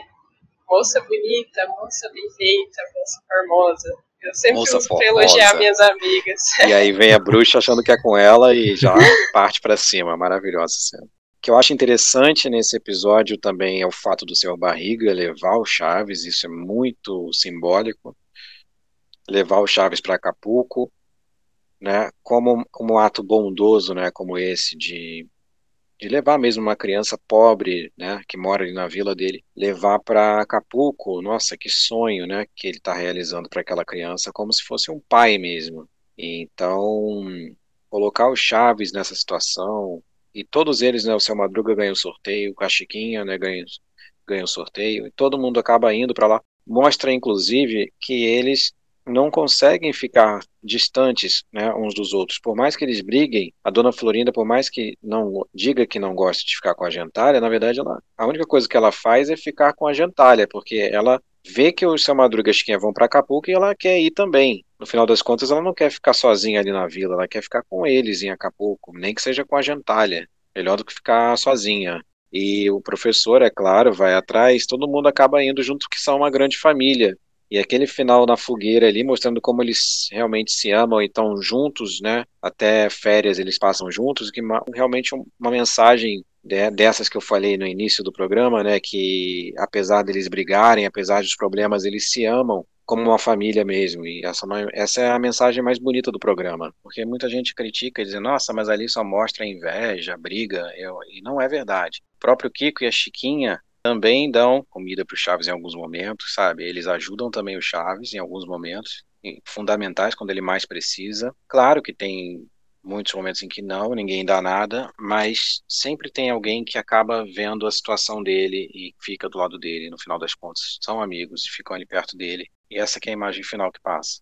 É verdade, tem várias, várias cenas que, que deixam a gente emocionado, assim, sabe? No, assistindo. É eu, eu já dei uma chorada assistindo Chaves, não vou mentir. É, quando o Bolanos faleceu, esse homem me resolve falecer. Na véspera do meu aniversário, eu chorei muito.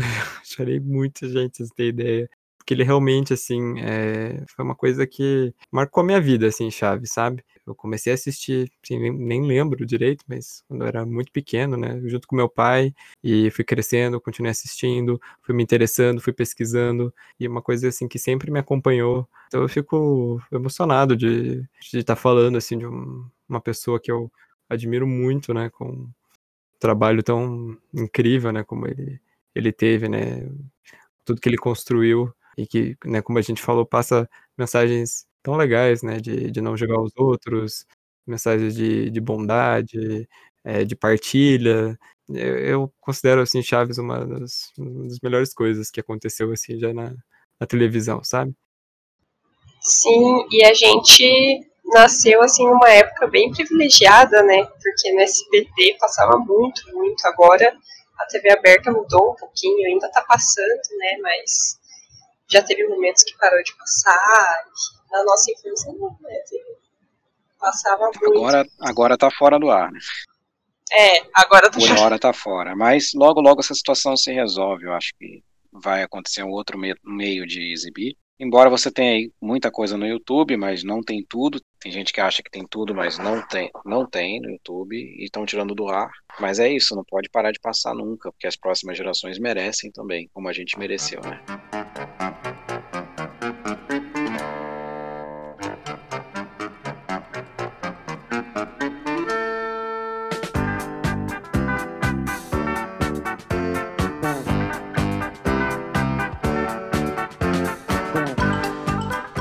E é isso, pessoal. Espero que vocês tenham gostado do episódio de hoje. Todas as fontes da pesquisa eu vou deixar aqui na descrição. É, sigam as redes sociais do podcast, né, para mais informações. É, sigam as nossas redes sociais pessoais. Se puderem apoiar a gente lá com apenas cinco reais por mês, para estar tá ajudando o nosso podcast a continuar existindo. E Gustavo, para o pessoal que quer te acompanhar aí o seu trabalho, como que eles fazem para te encontrar? Beleza, pessoal, eu adorei participar, sabe? sempre falar de Chaves para mim é muito importante, interessante e emocionante também. E falar com vocês são pessoas muito legais e simpáticas. Eu adorei o papo lá no nosso Vale 10, né? É o Puxa, o Vale 10! Sigam, escutem! Eu tenho o maior prazer em fazer esses personagens, em dar voz a esses personagens e em acompanhar toda a história de Chaves no Brasil. E fico muito feliz quando outras pessoas é, têm essas ideias também de, de falar mais né, sobre a história, passar informações. Eu quero deixar também um convite aqui para todo mundo acompanhar o canal Chaves de Novo, que eu faço parte, né, tem uma equipe fantástica e eu faço parte dessa equipe. É arroba Chaves de novo no Instagram, no Facebook, você encontra também facilmente, Chaves de novo. Todos estão convidados a curtir, tem muitas informações e raridades que a gente vai passar lá, em primeira mão. Obrigado pelo convite, pessoal, e até a próxima, o Vale 10. Tinha que ser o Vale 10 de novo! Ai, Gustavo, eu posso fazer um pedido? Eu sei que você também dupla o Jaiminho, né? Você poderia falar alguma coisa na voz dele? que eu adoro esse, esse personagem. Ai, sou Jaiminho, o carteiro, e venho lá de Tangamandápio. eu vim participar do programa Vale 10, o melhor podcast de Tangamandápio.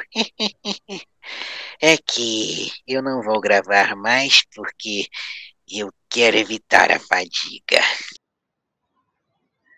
Ai, obrigada. Realizou meu sonho. Realizado bom, aqui. Muito bom. Assim que a gente encerra esse episódio, tá? Tchau, galera. Até mais. Tchau, gente. Valeu, pessoal. Um abraço. Obrigado aí, Patrícia e Rodolfo. Um abração para vocês, queridos. Vale 10 é escrito, dirigido e editado por Rodolfo Brenner. Participaram no episódio de hoje Patrícia Perinazzo e Gustavo Berriel.